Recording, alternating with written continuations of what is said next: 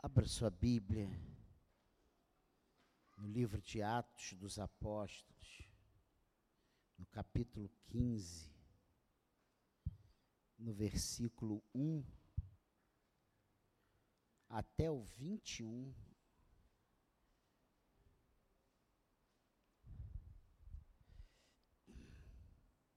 Você consegue ficar de pé mais uma vez? Atos capítulo 15, versículo 1 até o 21. E aqui são três perícopes falando sobre a controvérsia sobre a circuncisão de gentios, a reunião dos apóstolos e presbíteros em Jerusalém, o parecer de Tiago.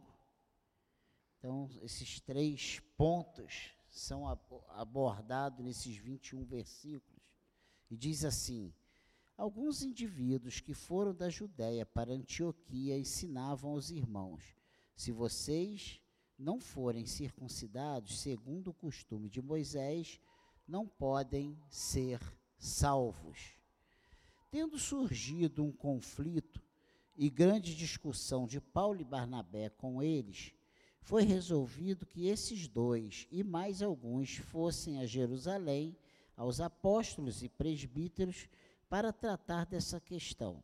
Encaminhados, pois, pela igreja, atravessaram as províncias de, da Finésia, Finísia, Finícia, da Finícia e Samaria, e narrando a conversão dos gentios, causaram grande alegria a todos os irmãos. Quando chegaram a Jerusalém, foram bem recebidos pela igreja, pelos apóstolos e pelos presbíteros a quem relataram tudo o que Deus havia feito com eles. Mas alguns membros do partido dos fariseus que haviam crido se insurgiram, dizendo: É necessário circundá-los e ordenar-lhes que observem a lei de Moisés. Então os apóstolos e os presbíteros se reuniram para examinar a questão. Havendo grande debate, Pedro tomou a palavra e disse: Irmãos, vocês sabem que desde há muito tempo Deus me escolheu entre vocês para que da minha boca os gentios ouvissem a palavra do Evangelho e crescem. E Deus, que conhece os corações, lhes deu testemunho, concedendo o Espírito Santo a eles, como também havia concedido a nós. E não estabeleceu distinção alguma entre nós e eles, purificando-lhes o coração por meio da fé.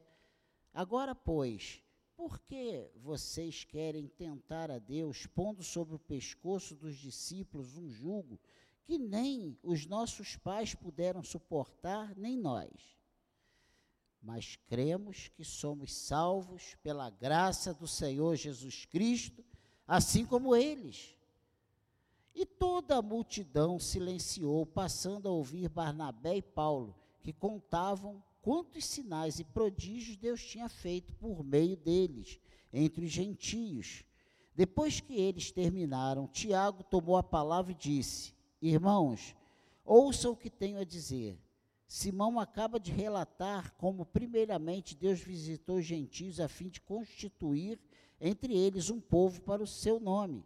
Com isso, concordam as palavras dos profetas, como está escrito. Depois disso, Voltarei e reedificarei o tabernáculo caído de Davi, reedificarei as suas ruínas e o restaurarei, para que o restante da humanidade busque o Senhor, juntamente com todos os gentios, sobre os quais tem sido invocado o meu nome. Diz o Senhor que faz essas coisas conhecidas desde os tempos antigos.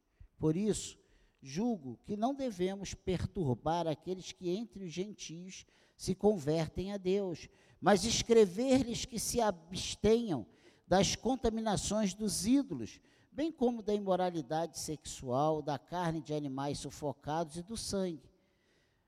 Porque Moisés tem dito em cada cidade, desde tempos antigos, os que o pregam nas sinagogas, onde é lido todos os sábados. Amém? Que o Senhor abençoe a leitura da Sua palavra e nós vamos trabalhar nessa noite esse texto. Amém? Pode tomar o seu lugar. Eu hoje pela manhã falei que a igreja, ela está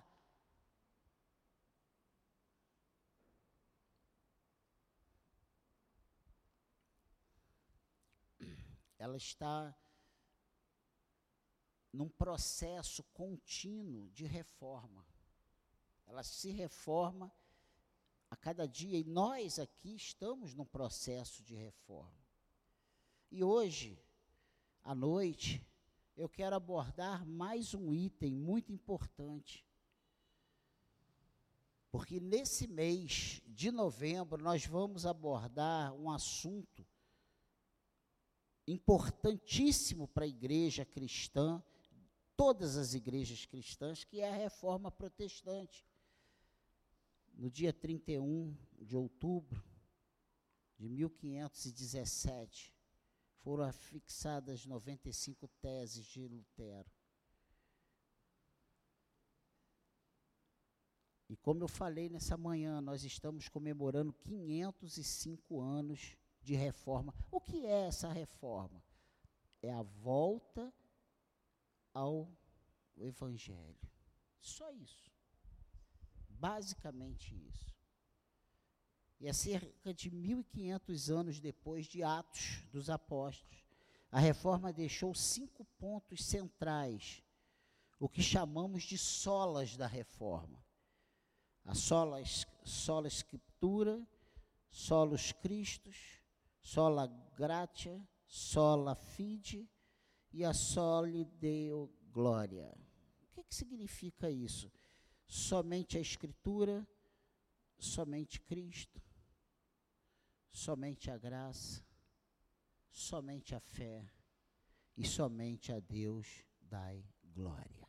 São os cinco pontos fundamentais, cinco pontos centrais da reforma. E eu quero falar sobre esses pontos no decorrer desse mês. E hoje eu quero falar que somente somos salvos pela fé em Cristo. Salvos somente pela fé em Cristo. Amém, igreja? De todos os solas, sola fide ou somente pela fé, é o mais importante de todos, uma vez que nele se define o princípio da justificação pela fé somente.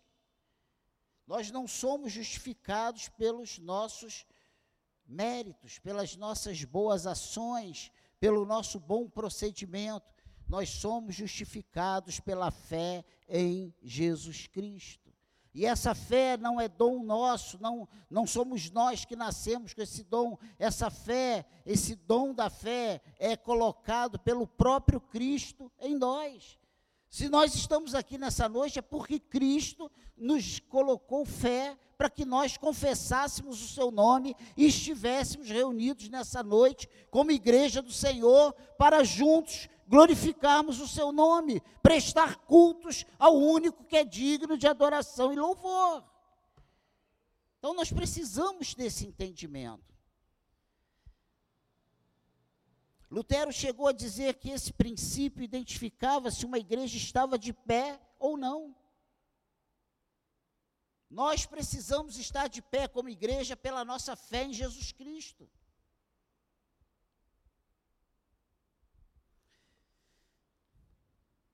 Diz ele no sola fide, somente pela fé, está implícito que a salvação depende totalmente da atividade de Deus e que não é condicionada de modo algum pela ação do ser humano.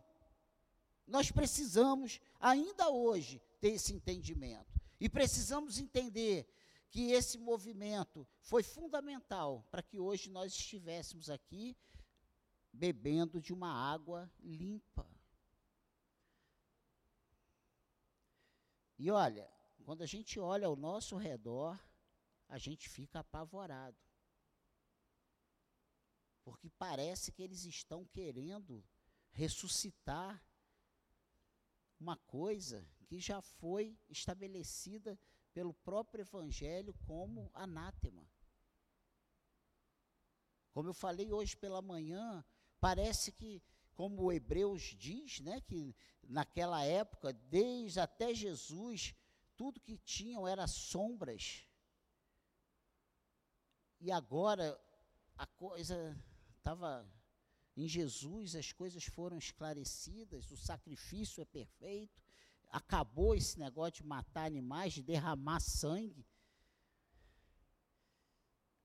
Jesus é o nosso sumo sacerdote. O véu foi rasgado, nós temos livre acesso ao Pai.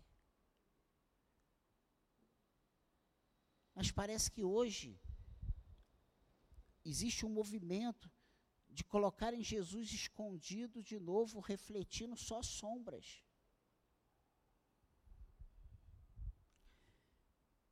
A base do raciocínio a respeito do sola fide é: a salvação é realizada somente por Cristo.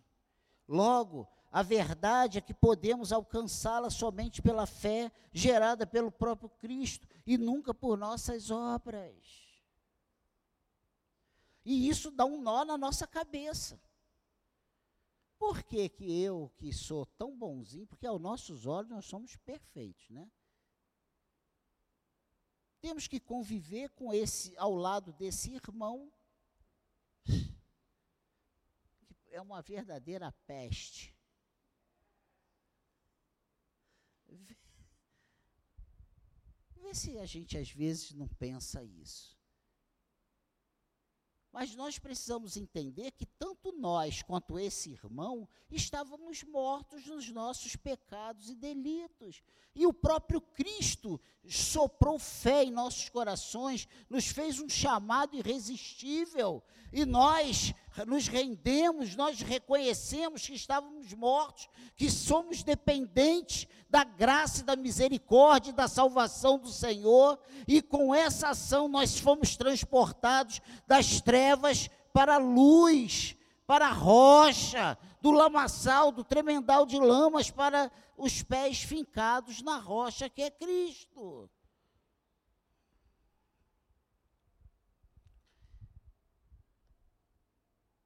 Não temos como conquistar o favor de Deus. Deus já mostrou o quanto nos ama ao enviar Jesus ao mundo. Você já é um agraciado, nós já somos agraciados. Ele nos perdoou, ele nos salvou, nos reconciliou consigo mesmo, não cobrando de nós as nossas injustiças e os nossos pecados. Tudo isso pode e deve ser aceito como um presente divino por meio da fé. E não é uma fé que nós temos, não é uma fé que nós produzimos. Essa fé é gerada, essa fé salvífica é gerada pelo próprio Espírito de Deus em nós. Precisamos desse entendimento. Não há méritos em mim, não há méritos em você, não há mérito em nós. O mérito é todo do Senhor. É a misericórdia do Senhor, é o grande amor de Deus. E essa palavra é para nos levantar nessa noite. É para nós sairmos daqui sabendo que somos amados pelo Senhor libertos da escravidão do pecado, podemos servir a Deus e ao próximo. É disso que Lutero fala quando afirma que pela fé somos livres de tudo e servos de todos. O problema é que nós precisamos entender aonde essa liberdade que Deus nos dá nos leva. Ele não diz que nós somos livres e nos tornamos senhores nós fomos livres do pecado, mas somos escravos de Cristo, servos do Senhor. E aí nós pensamos que somos livres e agora nós somos os senhores, nós é que decidimos, só fazemos o que queremos. Nós fomos libertos do pecado para podermos servir a Deus. Hoje nós conseguimos adorar a Deus. Hoje nós conseguimos levantar as nossas mãos e ficar aqui meia hora adorando a Deus, sendo aceitos por Ele. Coisa que, sem a ação do Espírito de Deus em nós, nós estávamos falando ao vento. Hoje, quando nós abrimos a nossa boca e clamamos a Jesus, quando nós abrimos a nossa boca e louvamos o seu nome, ele recebe os nossos louvores, ele ouve as nossas orações. Nós fomos reconciliados com Cristo, por Cristo com Deus. Entende isso? Nós estávamos afastados de Deus, mortos. Não sei por que eu estou entrando tanto nisso. Nesse sentido, Lutero entendeu que Romanos 1,17 foi fundamental a dizer que o justo viverá por fé. O que nos mantém vivos é a nossa fé em Cristo. Nós vivemos pela fé. Ou seja, Deus nos justificou, nos tornou justos, não pelo que fazemos, mas pelo que Cristo fez por nós. E isso é difícil da gente entender. Ué, quer dizer que eu passei a frequentar a igreja e agora eu sou justo? Nós somos justificados em Cristo. É Ele quem nos justifica, é Ele quem nos santifica. E aí nós podemos ser justos e santos em Cristo, pela fé. Amém, igreja? E a primeira coisa que nós vemos aqui, o primeiro embate, né? Aqui nesse, nesse texto que lemos, é que levantou uma guerra entre Jerusalém, a igreja de Jerusalém e a igreja de Antioquia.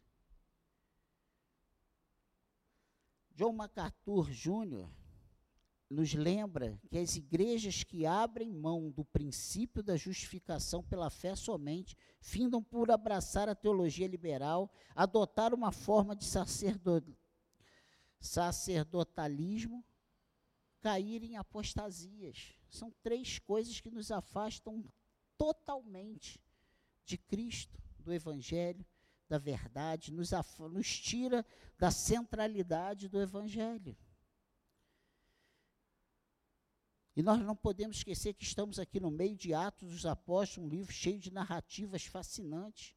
Pedro, um, um grosso que aos nossos olhos não ia dar para nada, não teria oportunidade para nada, é o primeiro homem a ser levantado, pregar e três mil pessoas aceitarem numa pregação só. Olha que conversão maravilhosa.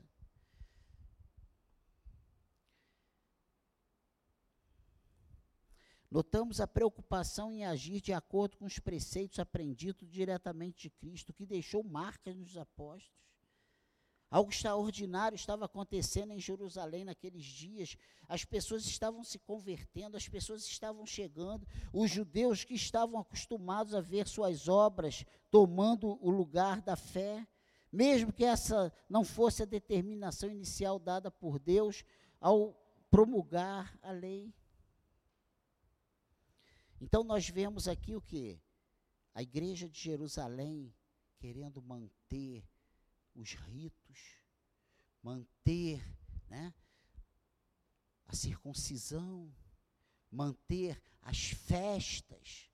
Não, para você ser salvo, tem que obedecer, cumprir toda a lei mosaica.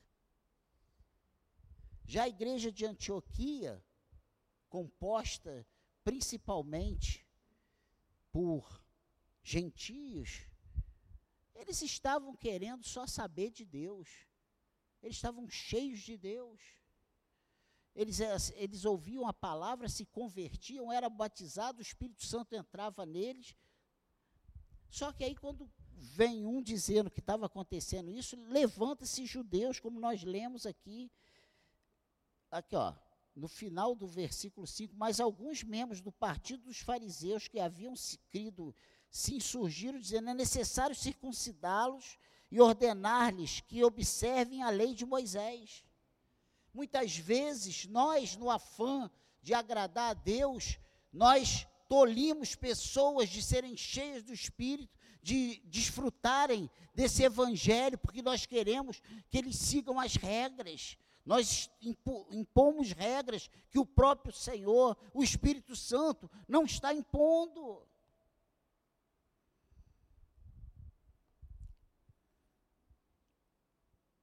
além da questão legal, eles tinham convicção de que o mundo girava em torno deles. Não porque eu aprendi com Moisés, eu sigo as leis mosaicas. Nós não vamos por céu, para o céu por cumprirmos rituais. Nós vamos para o céu se estivermos cheios do Senhor Jesus. Se a nossa fé estiver firme com Deus. Se nós estivermos alicerçados na verdade. O fato de Deus começar a operar no meio dos gentios chamava a atenção e despertou o movimento judaizante no início do cristianismo. Nós precisamos entender que com discussões, pessoas que se levantam para é, embarrear as coisas, não é coisa de, do século 21, do ano de 2022. Vem lá desde Atos dos Apóstolos, vem lá desde Moisés. Se você vê o povo sendo sustentado por Deus com maná, vendo o mar abrir, vendo, sabe, os milagres, os povos, muralhas caindo com gritos, eles continuaram se rebelando, eles continuaram maldizentes, eles continuaram de dura cerviz. Bastou Moisés subir para buscar as tábuas da lei, e o povo fez logo um bezerro de ouro. Isso não é coisa nossa de, desses últimos dias, é de sempre. Sempre. A raça humana é de dura cerviz. Tu já imaginou se a fé salvífica fosse gerada por alguma qualidade nossa? Como nós seríamos insuportáveis? Pô, imagina o Daniel. se aproxima de mim não, porque a minha fé é a fé. A gente se torna isso. Aí o Senhor fala assim, ó, essa fé não é dom de vós, não é de vós, é dom de Deus, para que ninguém se ensorbebeça. Ensorbeça. É isso mesmo? Deu um nó aqui no, no tico e o teco. Mas para nós não ficarmos soberbos. O cristão judeus de, judeus de Jerusalém tiveram dificuldade em aceitar os novos crentes que se convertiam aos montes em toda parte, sem que eles fizessem coisa alguma, como se circuncidar ou praticar as festas e os jejuns rituais, por exemplo. E isso aí na cabeça de algumas pessoas, isso dá um nó. E nós hoje ainda precisamos trabalhar isso nas nossas vidas. Cuidado, irmãos, para que a nossa visão de crente não atrapalhe aqueles que estão sendo trazidos pelo Senhor, lavados e remidos pelo sangue do Cordeiro. E eu não estou falando aqui de virarmos uma bagunça, não. A, Bí a Bíblia diz que o nosso culto a Deus precisa ter decência e ordem. Mas nós precisamos entender o que é que Deus está pedindo de cada um de nós. O alarme se, tornou, se torna maior porque pela primeira vez na história havia mais crentes de fora do que de dentro de Israel. Como impedir que eles destruam as tradições? Eu não quero saber de tradição, eu quero saber de Cristo. Eu quero saber da palavra de Deus. Eu quero saber o que está escrito na palavra de Deus, o que pode, o que não pode, está aqui. Essa é a verdade, esse aqui é o nosso manual de vida. Amém, igreja? Por isso a igreja de Jerusalém se torna instintivamente mais conservadora e mergulha nas tradições judaicas. Já Antioquia é uma, uma cidade cosmopolita e a igreja de lá se torna viva e, de certa forma, rivaliza com, as, com a de Jerusalém, enquanto a igreja de Jerusalém é composta quase que só de judeus, a de, a de Antioquia praticamente só tem gentios. E nós precisamos estudar a palavra, entender isso, e a reforma é muito importante. Reforma de quê? Tinham pessoas vendendo indulgências. Ah, você praticou esses pecados. Aí, me paga X aí que você vai ter um documento dizendo que teus pecados estão perdoados. A Bíblia não era vontade para cada um ter uma Bíblia. Quantas Bíblias você tem em casa? Tem gente aqui com 10, 20 Bíblias em casa. Era uma Bíblia que só era que tempos e tempos depois era uma Bíblia numa igreja, presa no banco, acorrentada ao banco. Eram poucos os que sabiam ler, poucos que tinham acesso à palavra de Deus. E tantas outras coisas mais. E o Senhor chama a sua igreja a uma reforma. Ele levanta homens há 505 anos atrás e foi com muita luta, foi correndo o risco da própria vida para quebrar aquele sistema corrupto, aquela politicagem. Aquela, os, os poderosos eram favorecidos e os pobres eram escravizados deixados de lado. E o Senhor nos chama a uma reforma. Ou seja, voltarmos ao princípio, voltarmos às Escrituras sagradas. E glória a Deus por isso que hoje nós temos a igreja evangélica no mundo inteiro. Liberta desses dogmas da igreja primitiva que com o tempo foram se corrompendo, se corrompendo, se corrompendo, igual algumas igrejas aí que vendem indulgências ainda no século 22 e está apinhada de gente. Pense nisso. Lucas não menciona os detalhes, mas Paulo nos dá mais informações em Gálatas 2 quando fala da visita de certas pessoas de Jerusalém a Antioquia. Leia em casa Gálatas 2. Nesse mesmo capítulo, nós vemos que Paulo fez uma severa exortação pública a Pedro por causa do falar diferente do agir. Nós somos da palavra e de palavra. Nós somos educados. Nós precisamos ser a mesma pessoa aqui dentro e lá fora. Se lá fora tu é um grosso, não seja aqui um, um refinado, não. Você tem que ser a mesma pessoa aonde você chegar. Aonde você chegar, você tem que ser a mesma pessoa. Aí o pastor dentro da igreja, ele é tão bonzinho, sorri para todo mundo, ele abraça todo mundo, ele fala com todo mundo. Passei por ele lá fora, o homem é um bicho. Você tem que ser um bicho aqui dentro e lá fora. Se tu é um bicho. Ou melhor, não podemos ser um bicho nem lá fora nem aqui dentro. Nós estamos sendo trabalhados dia a dia para chegarmos à estatura do varão perfeito. Existe perfeito aqui? Não. Existe perfeito aqui? Claro que não. Todos nós somos falhos.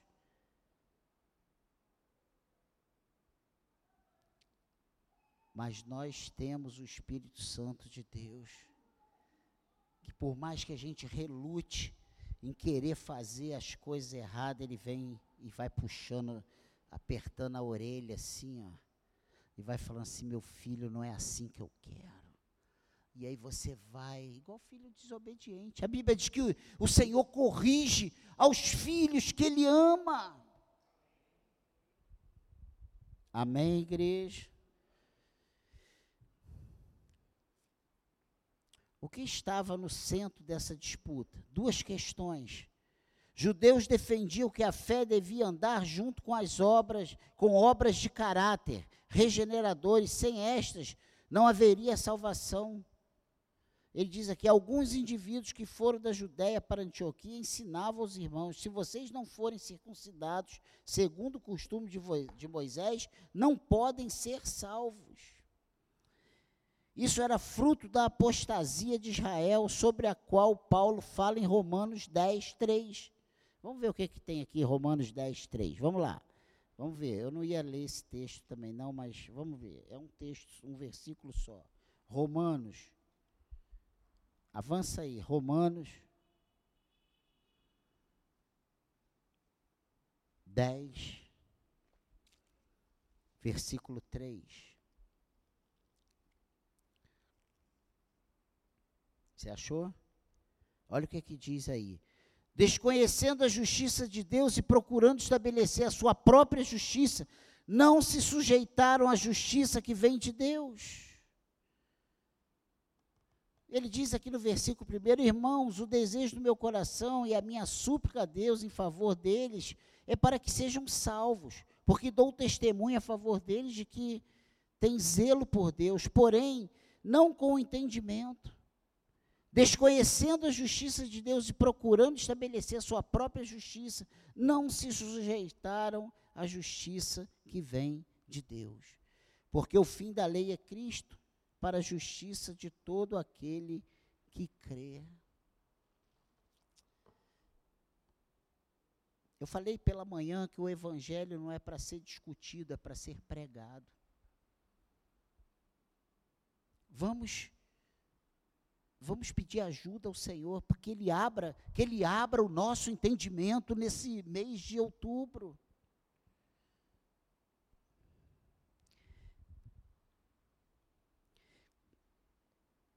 Então, esse fruto da apostasia de Israel, sobre o qual Paulo, Paulo fala aqui em Romanos, quando mostra que abandonar a justiça somente pela fé foi a ruína espiritual do povo.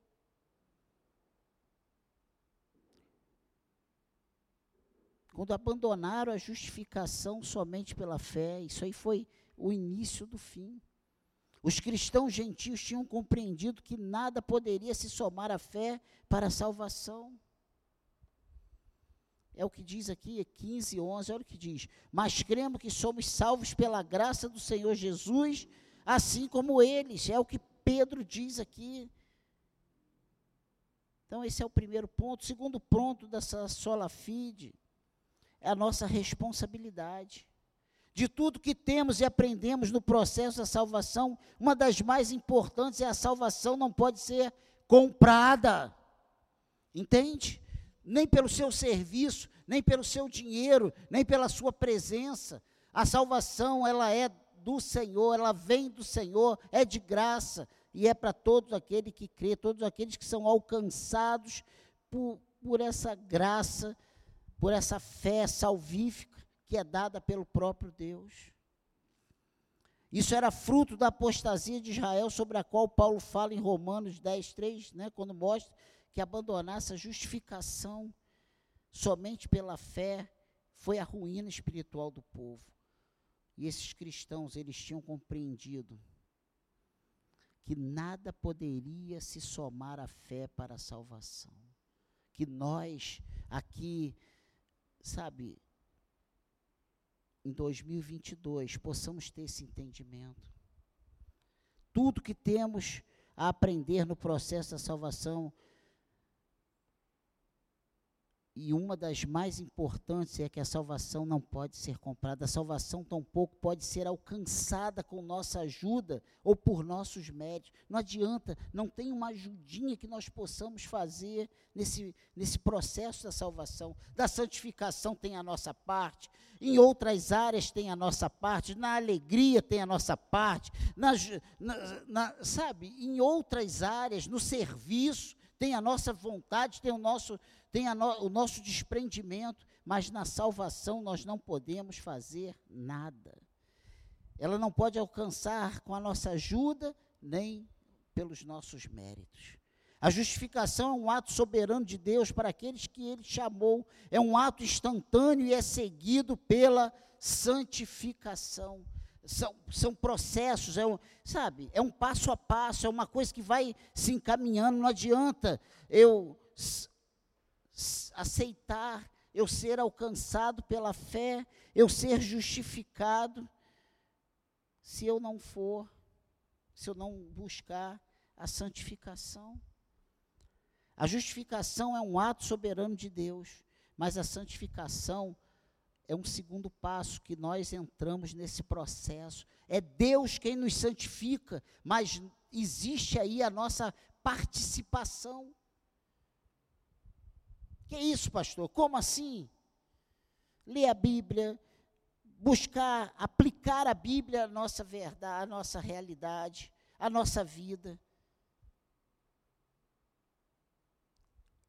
É fugir da aparência do mal. Quem foge da aparência do mal é o Senhor ou somos nós? Somos nós. Aí entra a nossa participação. Então você vê que são atos distintos. A justificação é feita pelo Senhor, pelo Espírito Santo, através da fé que Ele coloca em nós, Ele nos justifica. Mas a santificação é o processo que, a partir desse momento, nós entramos. E sabe quando nós saímos desse processo da santificação? Quando nós morremos. Toda a nossa vida nós estamos nesse processo. Desde o mais novo ao mais velho, estamos nesse processo. Eu, sem medo de errar, poderia dizer que do Samuel, Davi, Samuel até o Fonte, passando por todos nós, nós estamos nesse processo de santificação. Você está vivo, está respirando? Você precisa melhorar. Eu preciso melhorar, o Fontes precisa melhorar, a irmã Lute precisa melhorar, como Samuel precisa melhorar, como Davi precisa melhorar. Você entende isso? É um processo. Você é servo do Senhor, você está dentro desse processo. E isso não depende só de nós, não. Sem a ação do Espírito de Deus em nós, nós não conseguimos. Nada nós podemos fazer sem o Senhor. Tudo isso é obra da ação do Espírito de Deus que passou a habitar em nós quando nós fomos alcançados por esse amor incomparável do Senhor. Quando nós fomos tirados do tremendal de lamas, a partir daí o Espírito Santo passa a habitar em nós e Ele passa a trabalhar a nossa vida.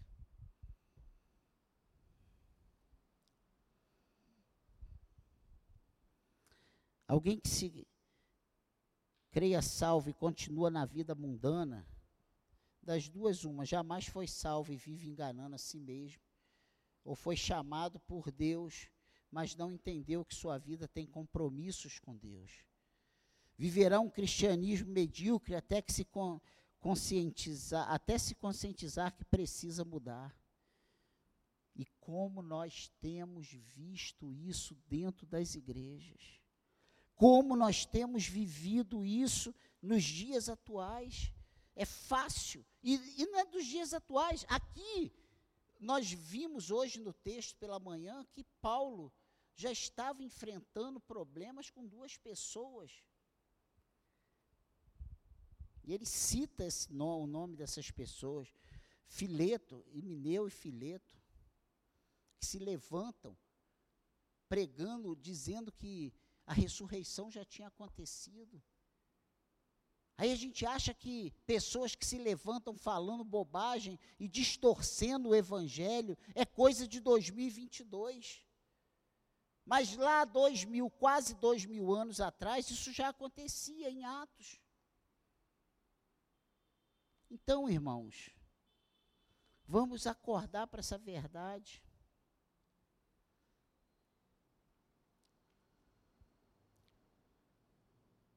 Nós temos um compromisso com Deus. Você tem um compromisso com Deus. E é isso que a Sola Fide diz, que é só pela fé, mas nós que fomos alcançados por esse dom da fé, nós temos um compromisso com Deus. Você tem um compromisso com Deus, independente de ser muito jovem ou ser muito velho, muito idoso. Nós temos um compromisso com Deus. Todos nós temos esse compromisso com Deus. Eu e você, independente da situação. Ah, eu estou vivendo assim, ah, eu estudei, ah, eu não estudei, ah, eu tenho dinheiro, ah, eu não tenho. Ah, não importa. Você é do Senhor, você tem um compromisso com Deus. Todos nós temos. A teologia protestante não encontra base nas escrituras para justificação progressiva, que é uma doutrina com raízes claras no catolicismo medieval. Não. Nós somos justificados imediatamente. Mas o nosso processo de santificação, esse sim, é contínuo. Caraca. Isso muda tudo dentro de nós. Não nos dá liberdade para vivermos o evangelho de qualquer maneira, muito pelo contrário nós somos constrangidos por essa verdade. Imagina, é só você olhar para dentro de você, como você é, e saber que Jesus já te justificou, que você já é justificado. Meu Deus. Ao compreendermos que fomos chamados para a salvação por puro amor de Deus, algo surge na nova relação pai e filho que é a necessidade de responder ao amor de Deus com a nossa santificação. Ou seja, quem é alcançado, quem é filho de Deus de verdade, ele tem prazer em fugir da aparência do mal. Aquele que mentia não mente mais, aquele que roubava não rouba mais, aquele que adulterava não adultera mais, sabe? Vai deixando as coisas para trás. Viver, o trambiqueiro não é mais trambiqueiro, o sem educação já não é mais sem educação. Tem gente que chega na igreja nem fala com quem está ali na porta. Parece que tem um, um burro mudo ali, e entra, parece que é um Zé ninguém ali, é um irmão que está ali para te abençoar. Chega na igreja, fala com as pessoas, cumprimenta as pessoas. Que isso, pastor? Mas é a verdade. Ah, não, que eu vim distraído. Distraído, você é servo do Senhor, você é para viver diferente. Pastor, até nisso, até nisso. Então, a partir de, de agora, de agora não, do momento que você foi justificado, você passou da condição de criatura para filho de Deus. Olha só. Você que estava em,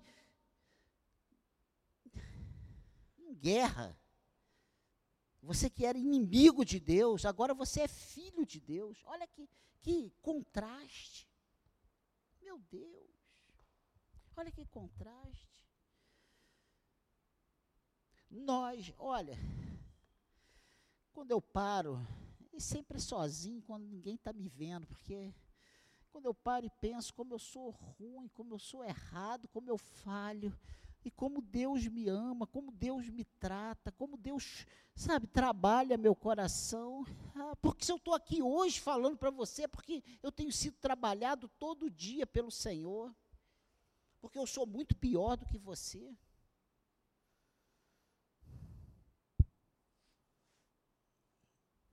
Nós temos, sabe, quando nós entendemos que fomos chamados para a salvação por amor de Deus, surge um clique dá na nossa cabeça e nós temos a necessidade de responder ao amor de Deus com a nossa santificação. Meu Deus. Talvez você chegou aqui precisando firmar um compromisso com Deus de vida santa. E nós temos a oportunidade de fazermos tudo diferente de hoje em diante. Basta pedirmos ajuda ao Senhor nessa noite. Ele está aqui para nos ajudar. Ele está aqui para te ajudar. Talvez a gente vai errando tanto, a gente vai, sabe? A coisa parece que é uma mesmice, a gente fala assim: não, não tem mais jeito para mim. Tem jeito para todos nós, sim. Tem jeito para você.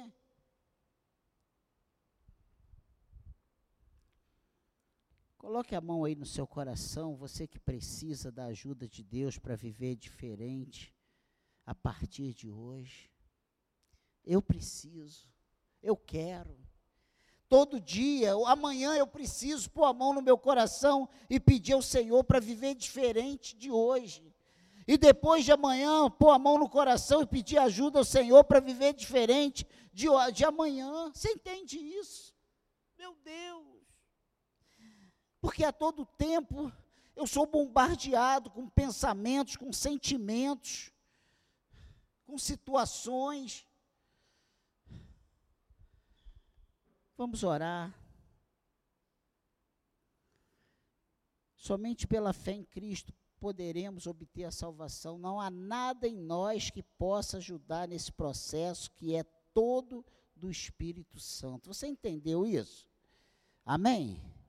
Você entendeu? É todo do Senhor. Não tem, não, não tem como nós ajudarmos ao Senhor nesse processo. E Ele já fez tudo o que precisava por nós ali na cruz do Calvário. E hoje nós estamos aqui diante do pão que representa o corpo e do cálice que representa o sangue. E ele falou: Ó, isso aí eu vou deixar para vocês lembrarem de mim. Sabe o que o Senhor está fazendo hoje? Nos fazendo lembrar que há dois mil anos ele subiu numa cruz por mim e por você. Sabe o que ele faz nos lembrar? Que nós estamos aliançados com ele. E é a aliança de sangue. E não o sangue de um bode, de um bicho, mas o sangue do Filho unigênito do Pai, que foi derramado em nosso favor. Olha que coisa tremenda. Vamos orar.